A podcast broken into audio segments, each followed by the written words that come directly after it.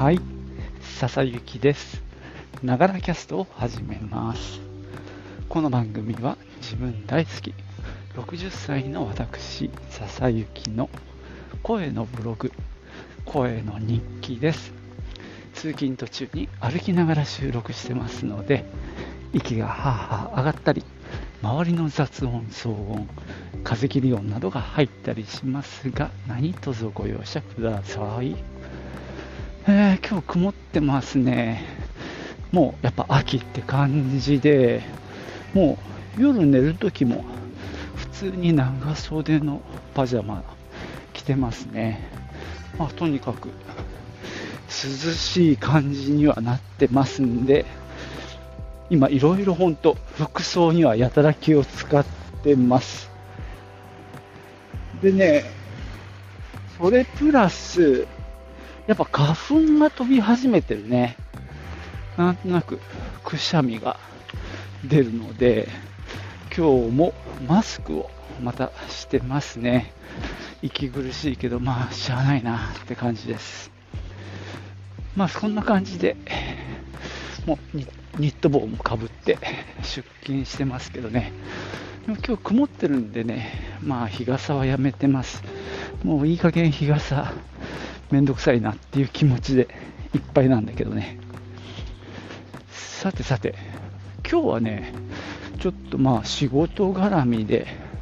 小ネタを行こうと思います。まためちゃくちゃニッチな話題で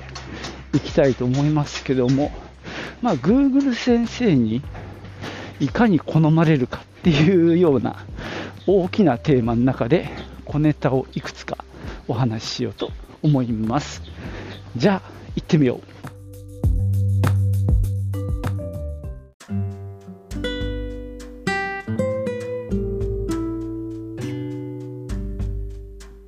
えーまあ SEO っていう言葉が言われて長いわけですよ。で、もう最近は少ないんだけど、昔はさ、SEO で順位を上げますよっていう営業電話が時々かかってきてましたね。で、最近はもうめっきり減っちゃってますね。まあ、もうそれ効果ないっていうことみんな知ってるからだとは思うんですけども、まあそういう SEO を売りにするサービスがやっぱまあ淘汰されたんでしょうね。そんな電話営業してるようなところはもしかしたら消えちゃったのかなと思うんですが、まあうちのというかまあ俺が担当なので、まあ自分自身の考え方から言うと、まあ Google 先生のなんだろうご機嫌を取る必要はないっていうのがまあ基本で、Google はこういうのを評価するから、それにあ寄せてこう、合わせてこう、みたいな、まあ、考え方は、まあそんな極端に気にしなくていいと思ってます。で、ただ、あのーとは言っても勝手にやってりゃいいってもんでもないんですけどね。でも、あのー結局のところ自分が検索する側に立った時に、まあ、検索結果として出たページが役に立つかどうかだとは思うんですよね。で、まあ、Google という検索サービスをしてる側から見れば、お客さんがそこで満足してくれないと、Google って使えないじゃんという話になると思うので、やっぱり良いコンテンツが上位に来るっていうのがまあ大原則。良いっていうのはその探し検索してる人にとって役立つっていうこととイコールかなと思うんで、まあ基本的にはなんだろう、まあ、うちの場合は EC サイトでもあるので、その商品についてちゃんとあの説明しているっていうのが、まあ、大前提になります。まあ、そこにまあ美辞麗句を書き立てたりしてもまああんまり意味はないかなっていうのがまあ俺のスタンスで、まあ、例えば似たような商品と実際に比べてみてのコメントとか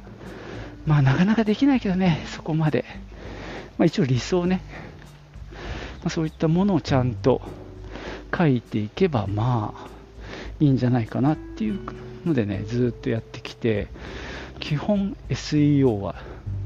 意識してないっていうのがこれまでなんですね。ただあのドメインを取ったのがうちすごい古いすごいって言っても言い過ぎか。うーん多分97年ぐらいかな。まあねホームページ作ったのも古いのでそれこそ楽天ができる前なので、まあ、その頃から EC サイトやってでドメインも早めに取ってそれをずっと使ってきてるんで多分なんだけど、まあ、ドメインの力はそれなりにあるのかなとは、まあ、思ってます。なのでまあそれなりに検索では上がってくるとは思うんだけどまあそれがまあ、即売り上げにつながるかっていうと、まあ、そこまで単純でもないんでね。ただまあこの世界ね表示されないとまあ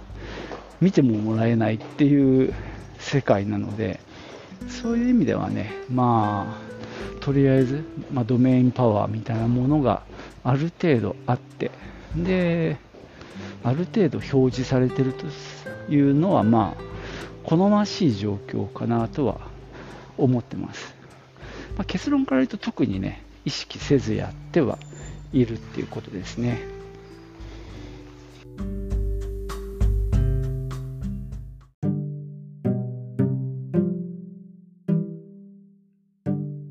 で今回ね最初に話したいのは、えー、Google マーチャントセンターっていうねサービスの話なんですけど、これはね、あの簡単に言うと、まあ、Google で例えば商品を検索したときに商品名でね、あのもちろんその普通にホームページ、サイトが出てくるんですが、えー、パソコンだったりすると横に、えー、っと商品を扱っているお店がリストアップされるんですよね。あるいは一番上のタブを切り替えて、なんか全て画像で、ショッピングっていうのがあるんだけど、そのショッピングタブに移動したときに、その表示されるっていうのが、このマーチャントセンターの機能で、ここに商品を登録しておくと表示されるっていう 仕組みになってます。で前ちょっと話したんですが、うちのサイトはめちゃくちゃ、あの、ガラパゴス的なあの進化をしていて、あの、要は手作りなんですよ。ただ、ど真ん中に CMS、ムーバブルタイプっていうのがいて、まあ、こいつがまあ、HTML ファイルを書き出して吐き出してくれてるんですが、まあ、最近というかちょっと前からこのマーチャントセンターに登録したいっていうことであの吐き出す内容の中にあの JSON タイプのあ JSONLD っていうね書式でその商品情報も一緒に吐き出す仕様にしたのね。簡単に言うとさ例えば商品名とかまあ、ジャンコードとか、あと値段、在庫状況、ありとかなしとか、あと画像の URL とか、まあ、そういった意識のものを、まあ、その JSONLD っていう形式で書いとくと、まあ、Google のクローラーがそれを拾ってくれて、で、なんだろう、そのマーチャントセンターにまあ、登録してくれるのね。こっちがなんかしなくても、なんかしなくてもって、まあ、JSON 形式で書き出してる時点でなんかしてんだけど、まあ、そうやってね、あの、Google が拾ってくれて、その結果として、まあ、商品、ショッピングページに出るっていう風にしたのがもう1年以上前かな。で、まあ、そこにね、ずっと商品があの出てた。ただそれが売れるかっていうとまあ別なんですけどね、まあ、そこはちょっとさておき、でそういうのって多分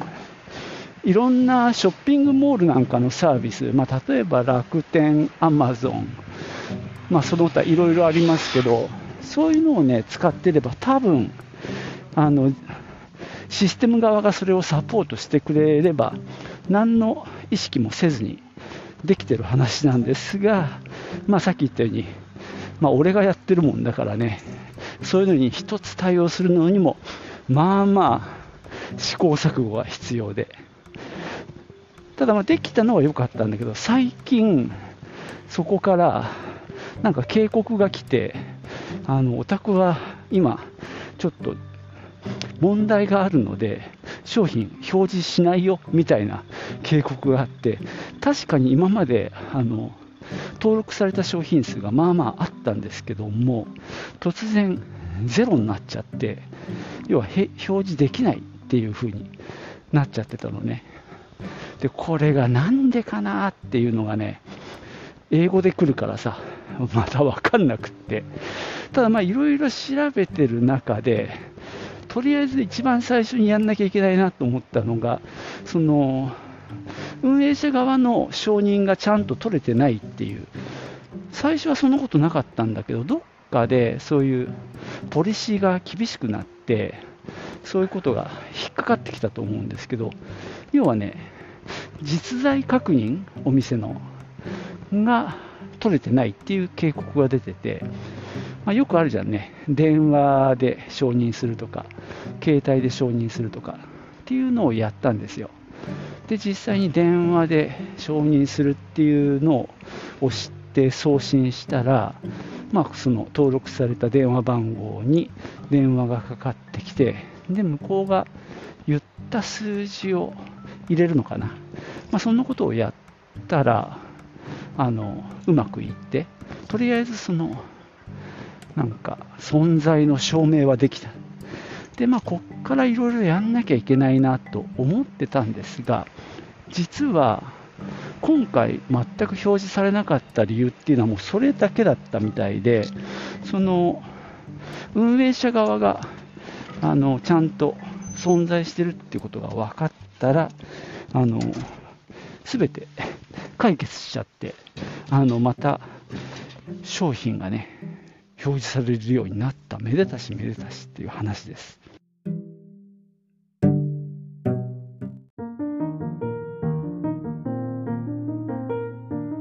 今までこの Google マーチャントセンターっていうね、まあ、商品を表示するっていうその検索の時にね、そんな話をしていましたが、まあ、この JSONLD って呼ばれるそのデータの質は上げなさいよというふうに割としょっちゅう言われてます。まあ、例えばなんだけど、いわゆるジャンコードみたいなものを入れた方がいいって言われるんですよ。で、ちょっとね、まだそれは、あのー、僕の方でムーバブルタイプのテンプレートを書きに直さなきゃいけないんで、ちょっと後回しにしてるんですが、まあ、それもね、ちょっと課題としてありますね。で、まあ、マーチャントセンターってちょっとマニアックなんですけど、一般的に皆さん使ってるのが、Google サーチコンソール、いわゆるサチコンって呼ばれるやつですね。これが非常に高機能なんですよね。で、まあ、これをまあ頑張って、時々ですけどもね、頑張ってっていうほどじゃないな、チェックしたりしてるんですけど、まあね、あの成績が悪いもんで、あんまり見たくないんだよね。なんかエラーが起きて未登録みたいなものがまあまああったりします。ちなみになんですけど、このインデックス登録って言って、まあ、その自分のサイト内のページを Google に、まあ、あのクローラーがインデックスしてくれるみたいなことで、それをやってくれると Google の検索結果に出てくるっていうことで、このインデックス登録っていうのをしてもらうっていうのが第一段階で、まあ、最初の、あのステップなんだよね。で、まあ、最近の成績を見てみると、登録と、まあ、未登録の比率が、まあ、1対4ぐらいかな。だから5分の1はまだ未登録っていうね、なんかいろんな理由があってそうなってます。あと動画のあるページの、まあ、そのページのインデックスは当然してもらうんだけど、そこにある動画もね、あのインデックスにしてくれるっていう機能もあるんですが、最近はどうもこれが、なんかルールが厳しくなって、あの未登録がめちゃくちゃ増えちゃいましたね。むしろ未登録ばっかりになっちゃった。どうもこれはね、そのページを開いたときに、その動画が見えるかどうかっていうのが重要らしくって、下の方に隠れてて、上にこうこうスクロールしてこないとその動画が見れないっていう状況だと、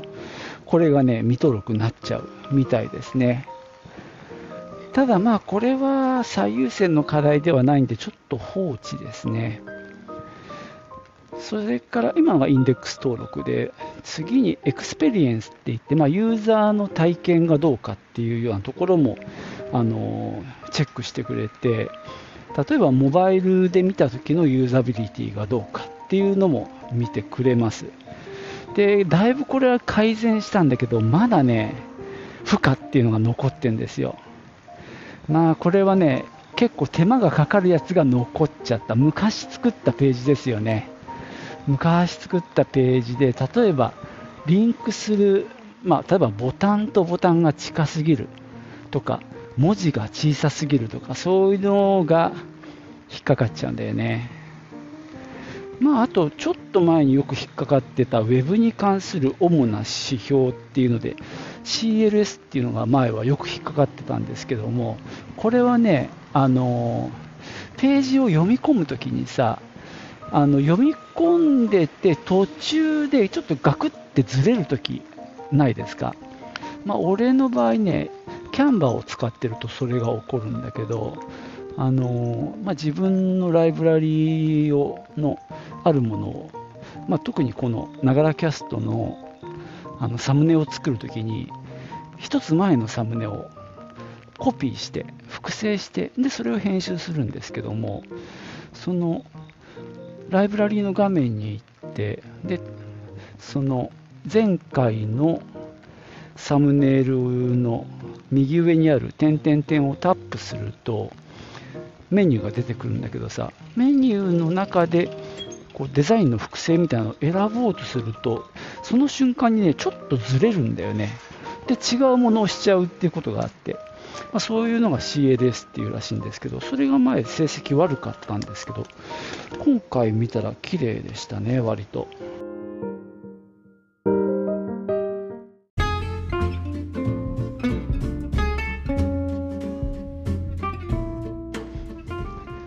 はい、そんなわけで今日はまあ SEO というよりはそれ以前の話で、まあ、ちゃんと、えー、Google に見つけてもらってページを。でインデックスしてもらうっていうようなこととか、まあ、あとマーチャントセンターの方にも商品が登録されるようにしていくみたいな話をしてきました。であとまあインデックスされるために、まあ、していることとしては、サイトマップっていうね、ものを、あの、時々アップするようにしています。昔はね、これ、無料のサイトがあったんで、そういうの使ってやってたんですけど、やっぱ無料は無料だもんでね、なんか例えば、一度に2000ページしかできないとかさ、なんかそういう制約がやたらあるんですよ。で、去年、一昨年ぐらいからかな、有料の、え、サービスを使うようにしてます。サイトマップクリエイターだったかな、日本の、え、サービスだと思うんですけど、そこを使って、あのー、なんだろう、サイトマップを作る、で、上げるっていうのを、まあ、えー、と一応ね、自動化したつもりなんですけど今まで何度見てもうまくいった試しがない。あの本当は書き換えられてなきゃいけないんだけど書き換えられてないんで結局手作業であのサイトマップを作成してでサーバーに上げるみたいなことをしておりますが今日ね見てたらなんか一つ怪しいなと思ったログを見たらエラーがあったんですよ。それがね結局サイトマップ1回こうそのソフトが、まあ、自分のとこのサイトをガーッと見てページを全部まあインデックスしてくれるんですけどもその保存場所をねちょっと俺が NAS 状にしちゃったんですよ。でどうもその NAS のファイルがうまく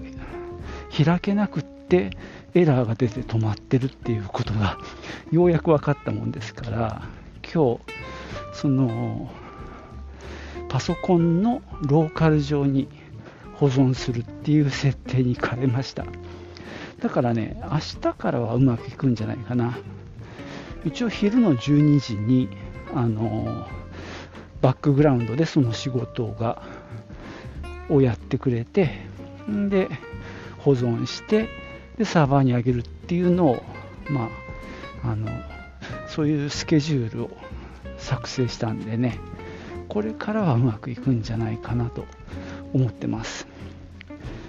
でさらにその前にやったことがですね、まあ、ムーバブルタイプでこれ言ったかな？あの公開して本あのページを作るんだけど、まあ、これちょっともう廃盤だからって言ってあの非公開未公開にしてもその作っちゃったページってずっと残っちゃうんでまあだんだんそういうゴミが溜まっていくんだよね。でそのゴミはゴミであの今言ったようなサイトマップの対象にもなっちゃうしで Google もそれ見てるんですよね。だからそのページって検索して直にそのページってたどり着けちゃうんですよ。でちょっと久しぶりにそのページを1回全部削除してでムーバブルタイプで再構築してもっぺん作り直すっていう作業をしました。そうするともう未公開っていうやつはあのページは作らないのでページがねガクンって減るんですよ。でまあ今回も一通りうんとやってみたのでかなりページ数を削除することができたので、まあ、やった甲斐はありましたね。まあ、そんな風にあの綺麗にした上でもう一回あのサイトマップを作り直したのでそこはね割とすっきりしたかななんて思ってますね。何ページぐらい減らしたのかな。まあ、そのことをここで言う必要もないんだけど、まあ、結構その、まあ、数減らしましたんでね、これですっきりしました。まあ、こういうことを定期的にやっていかなきゃいけないし、まあ、ちょっとね、いろんな問題が起きてるところも直したりとか、であと最後、あのサーバーの方ですね、うちレンタルサーバーで運用してるんですけど、そのサーバーにエラーログっていうのが残るんですね。それを見るとね、あのうちの場合特にそうなんだけど、あのサーバーサイドインクルードっていうね、技術を使ってるんで、それがうまくいかないとエラーがの出てくるんですよ。なんで、それでまたチェックして、その理由を見て、あの、本来ちゃんとしてなきゃいけないところができてなかったようなところをそれで発見できるのでね、そういったことも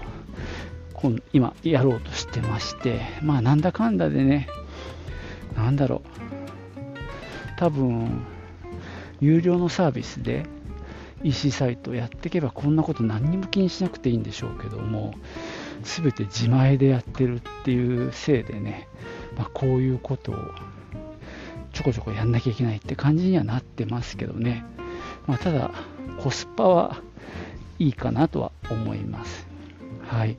今日はめちゃくちゃマニアックな話になっちゃいました。最後までお聴きいただきましてありがとうございました。では、またね。チュース。